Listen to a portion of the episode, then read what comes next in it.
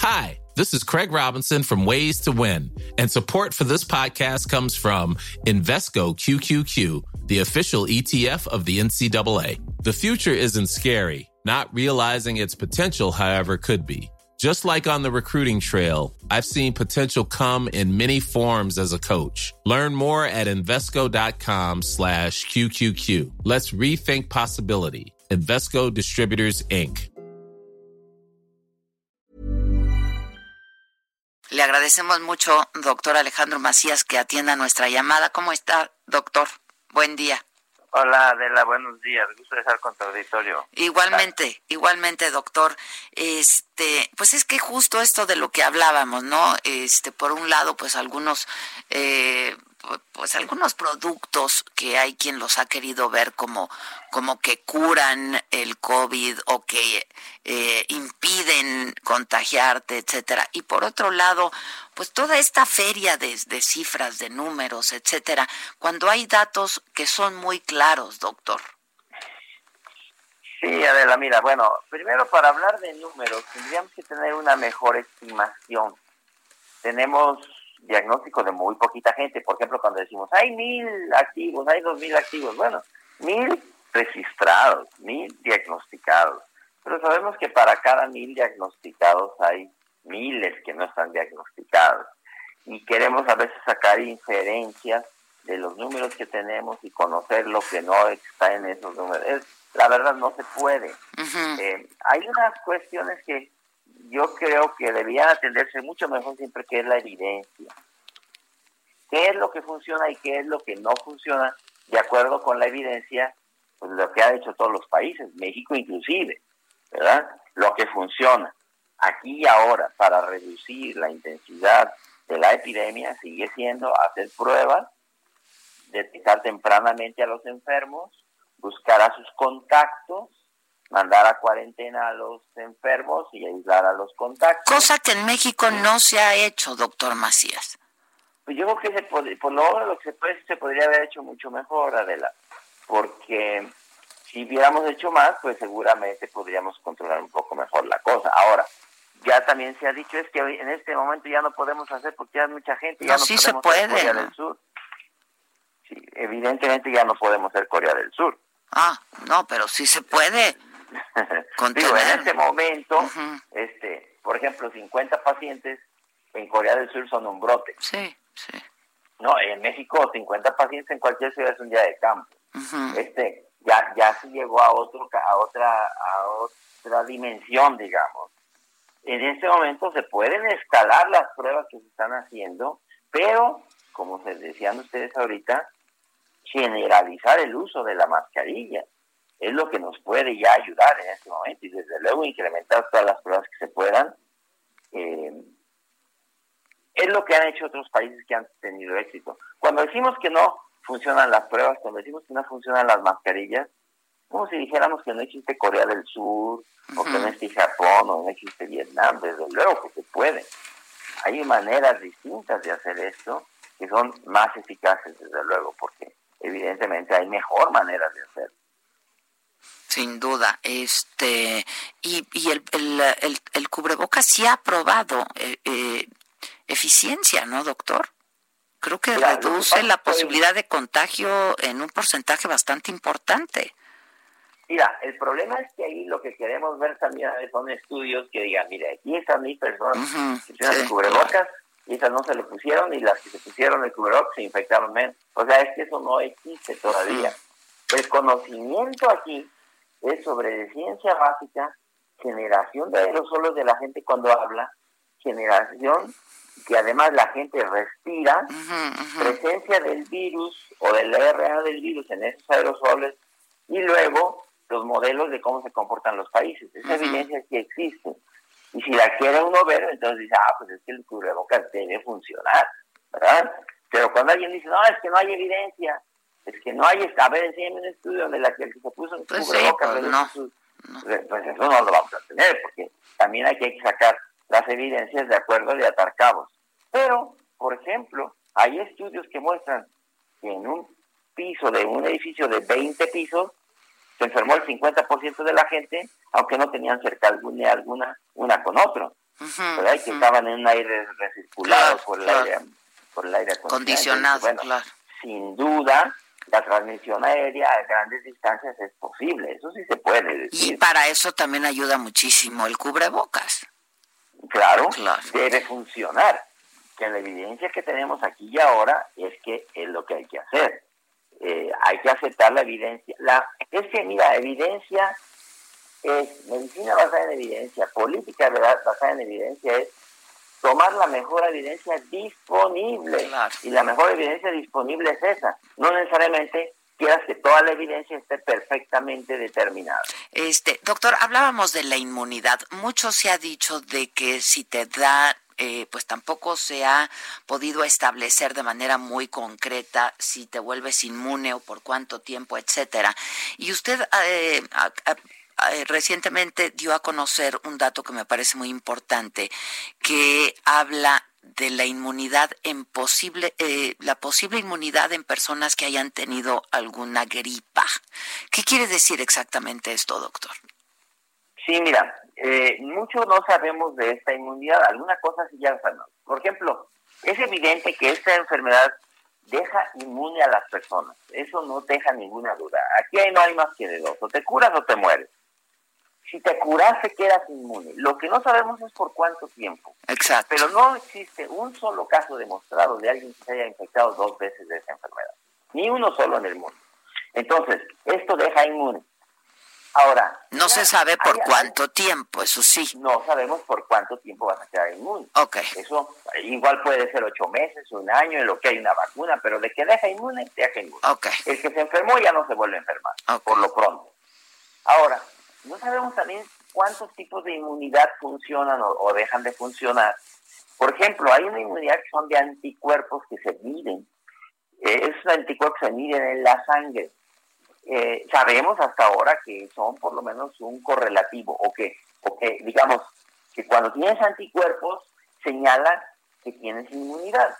Pero por el otro lado, quien no tiene anticuerpos, algunas personas pudieran tener inmunidad porque hay otro tipo de inmunidad que se llama inmunidad celular y pudiera ser que esa inmunidad también explica por qué algunas personas no se han enfermado. Eh, hay modelos, hipótesis, nadie tiene seguro tampoco, pero al parecer hay alrededor del 30% de las personas, entre 30 y 40% de las personas que son inmunes al coronavirus. ¿Qué porcentaje? No es un conocimiento claro. ¿Qué, ¿Qué porcentaje dijo, perdón, doctor? Más o menos, se estimaría entre el 30 y el 40%. Pues es alto, ¿no? Es alto. Es alto. Porque si tú a ese 30, digamos 35%, le sumaras, digamos, otro 15% que ya sería inmune después de la pasada, de la primera ola, ah, pues ya tendrías una inmunidad entre todos del 50%. Ya es mucho más próximo a lo que se conoce como una inmunidad de grupo o de rebaño, más efectiva, ¿verdad? Puede ser, eso también está por saberse, es muy difícil de medir, hay modelos teóricos, entonces tenemos que saber cómo se comporta. Una cosa está pasando, las ciudades que han tenido intensísima actividad ya no vuelven a tener tal actividad, por lo menos hasta ahora. Entonces tendremos que saber en el futuro cómo se va a comportar esto. Esto es todavía una hipótesis. Me parece a mí que es una hipótesis muy razonable y que tiene fortaleza y que puede ser perfectamente. Ya. ¿Qué, eh, qué, tipo de enfermedad pudieran darnos inmunidad al COVID que hayamos padecido antes, doctor? Sí, mira, hay ya, eh, antes del, del coronavirus, del SARS del 2002 y del síndrome del Medio Oriente del 2012 y de este nuevo coronavirus, nosotros nos enfermamos habitualmente por cuatro coronavirus nombre no tiene importancia en este momento. Son cuatro coronavirus designados con números distintos que cuando te enferman te dan una inmunidad temporal y luego y luego te pueden volver a enfermar. Son cuatro primos hermanos, digamos, que han entrado en la humanidad a partir del siglo XII. Parece ser que quien ha, ha sufrido algunos de esos de manera repetida por catarros comunes, esos coronavirus no dan enfermedad grave, dan catarros comunes parece ser que esas personas pudieran tener, por lo menos un grupo, una inmunidad que se llama cruzada contra este nuevo coronavirus. Mm. Y eso explicaría probablemente el, el por qué algunas personas no se están ¿Hay, ¿Hay publicaciones médicas de, de, este, de este tema, doctor? Sí, claro, hay, y es, algo que se está discutiendo en la, actualidad muchísimo. Ahora, se está estudiando muchísimo. Pero otra vez, y para, para no confundir al auditorio, eh, pues no sabemos si somos inmunes o no. Claro, que nadie diga es que yo no me he enfermado, entonces si claro, soy inmune yo, yo voy a hacer ya lo que me pegue la gana. No, eso no hay que hacerlo. Lo más probable es que, además, lo más probable es que si fuera cierto, eso sería cierto para el 30% de la población. Nada más, claro. En el otro 70%. Claro, claro. Este, pues está bastante interesante esto, ¿no? Sí, es muy interesante y yo diría, ojalá que sea cierto, porque eso ya nos daría un respiro, más allá de tener una vacuna, porque en las condiciones actuales, si es verdad que todo mundo somos susceptibles a tener esta infección, que no existe nadie con una predeterminada inmunidad, pues entonces estamos en muchos problemas y no llega a haber una vacuna. Porque, por ejemplo, en México, a pesar de todo el desastre que hemos visto, no se habría infectado ni el 10% de la gente quiere decir que nos falta el 90%. El 90%, y ya estamos en, y ya estamos en, en, en una tragedia. Este, estamos en una situación muy difícil. Muy difícil, doctor. Oiga, ¿y este medicamento que, que sacó Rusia, eh, que afirma ser un buen tratamiento muy eficaz en contra del COVID? Sí, mira, este, hay distintos antivirales, pero por ejemplo, de los medicamentos que han probado en Rusia, el Favipiravir. Eh, son, son antivirales que se usan contra otros virus, por ejemplo, el virus de fiebre amarilla y eso. Pero no son antivirales específicos o muy buenos específicamente contra el, coronavirus. Son antivirales que sí funcionan, que reducen algunas posibilidades. Por ejemplo, mira, ahorita ha disminuido el riesgo de morirse de esto en los hospitales, pues porque los médicos lo conocemos mejor. claro, han aprendido. Van, van aprendido, hemos aprendido y le vamos agregando esto, más esto, más esto. Recientemente fue muy famosa la dexametasona. La dexametasona, sí. Pues no es que te vaya a curar la dexametasona. Lo más importante sigue siendo el manejo en el hospital. Que te pongan bien el oxígeno, que te intuben a tiempo, o que te quiten el tubo rápido, qué sé yo. Eso sigue siendo lo más importante. Ahora, si a eso le agregas un 5% de, de un antiviral, le agregas un 10% del, esteroide, de la cortisona, le agregas un 5% de las técnicas de ventilarte, de ponerte boca abajo, bueno, pues vas mejorando sustancialmente. Pero no existe una sola medida que por sí misma diga, ah, ya está la cura. Y menos. Todas esas curas maravillosas y milagrosas que han, a veces irresponsablemente, difundido en Internet de buena y de mala fe. Pero gente con mucho foro, digamos, diciendo que hay nanopartículas que te van a evitar enfermarte de eso, creo que eso es raya lo irresponsable. Sí, es irresponsable. Eh, eh, es decir, que eh, pues ya los médicos pueden y han aprendido a enfrentar y a manejar ¿no? la situación en ese sentido. Te pueden dar un tratamiento, pues, cosa que no se sabía en un principio. Un conjunto de medidas para cuando te pones grave ese conjunto de medidas y ese manejo mejor ha hecho que en promedio te vaya mejor. Exacto. Pero una cura no tenemos. No, exacto. Este, y lo mismo pasa con la vacuna, que seguramente ya la tienen, pero están en fase de pruebas, ¿no?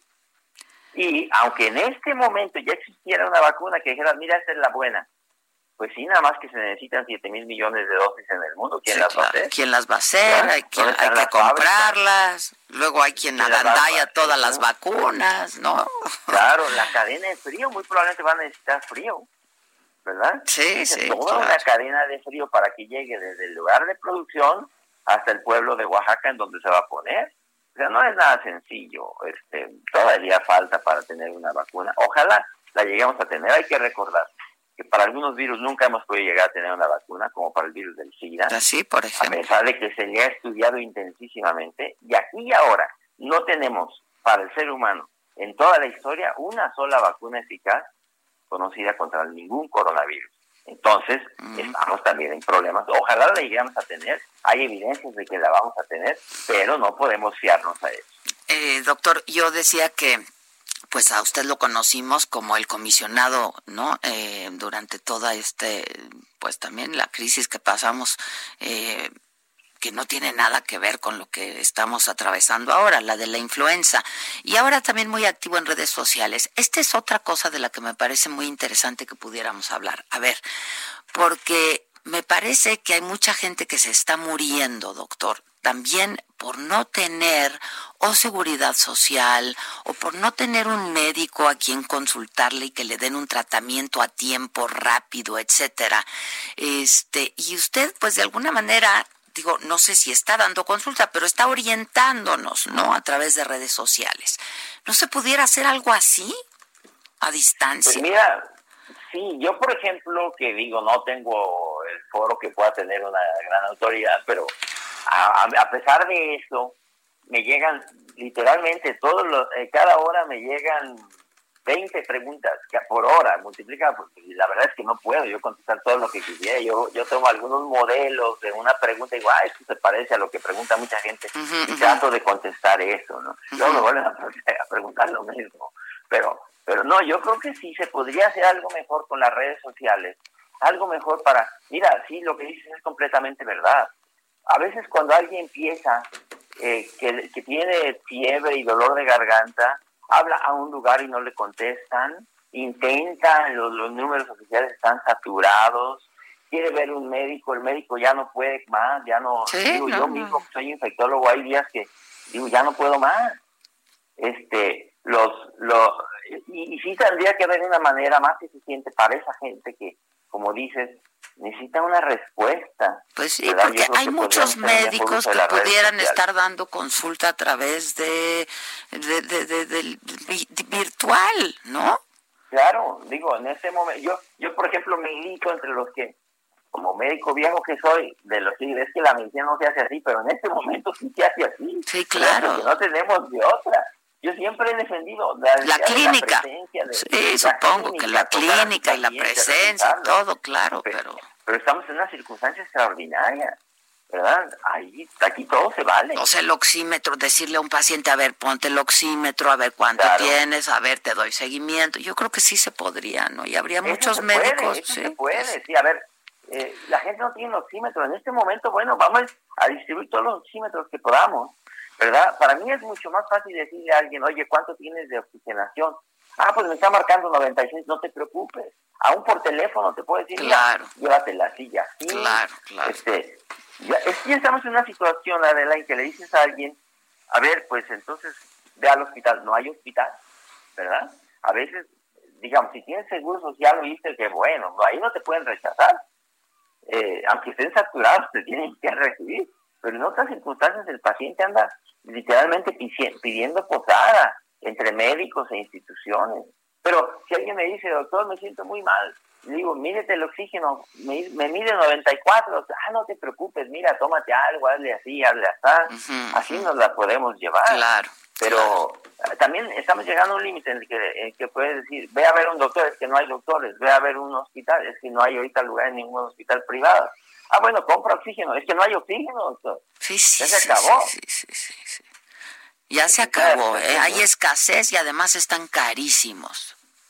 No, hay escasez. Todos los insumos. Negro. Sí. Hay mercado, mercado negro. negro puede decir que en muchas ciudades de la República, en este momento, si tú quieres ponerte el oxígeno en tu casa, que te puede salvar la vida, no hay. O te lo venden a precio de oro. Sí, sí, sí, sí, sí, está terrible. Yo tomo un medicamento para el dolor de cabeza, por ejemplo, y lleva tres meses este que no hay y no entiendo, ¿no? O sea, es un es un medicamento que se compra sin receta ni nada. Este, hay escasez de todos los insumos médicos.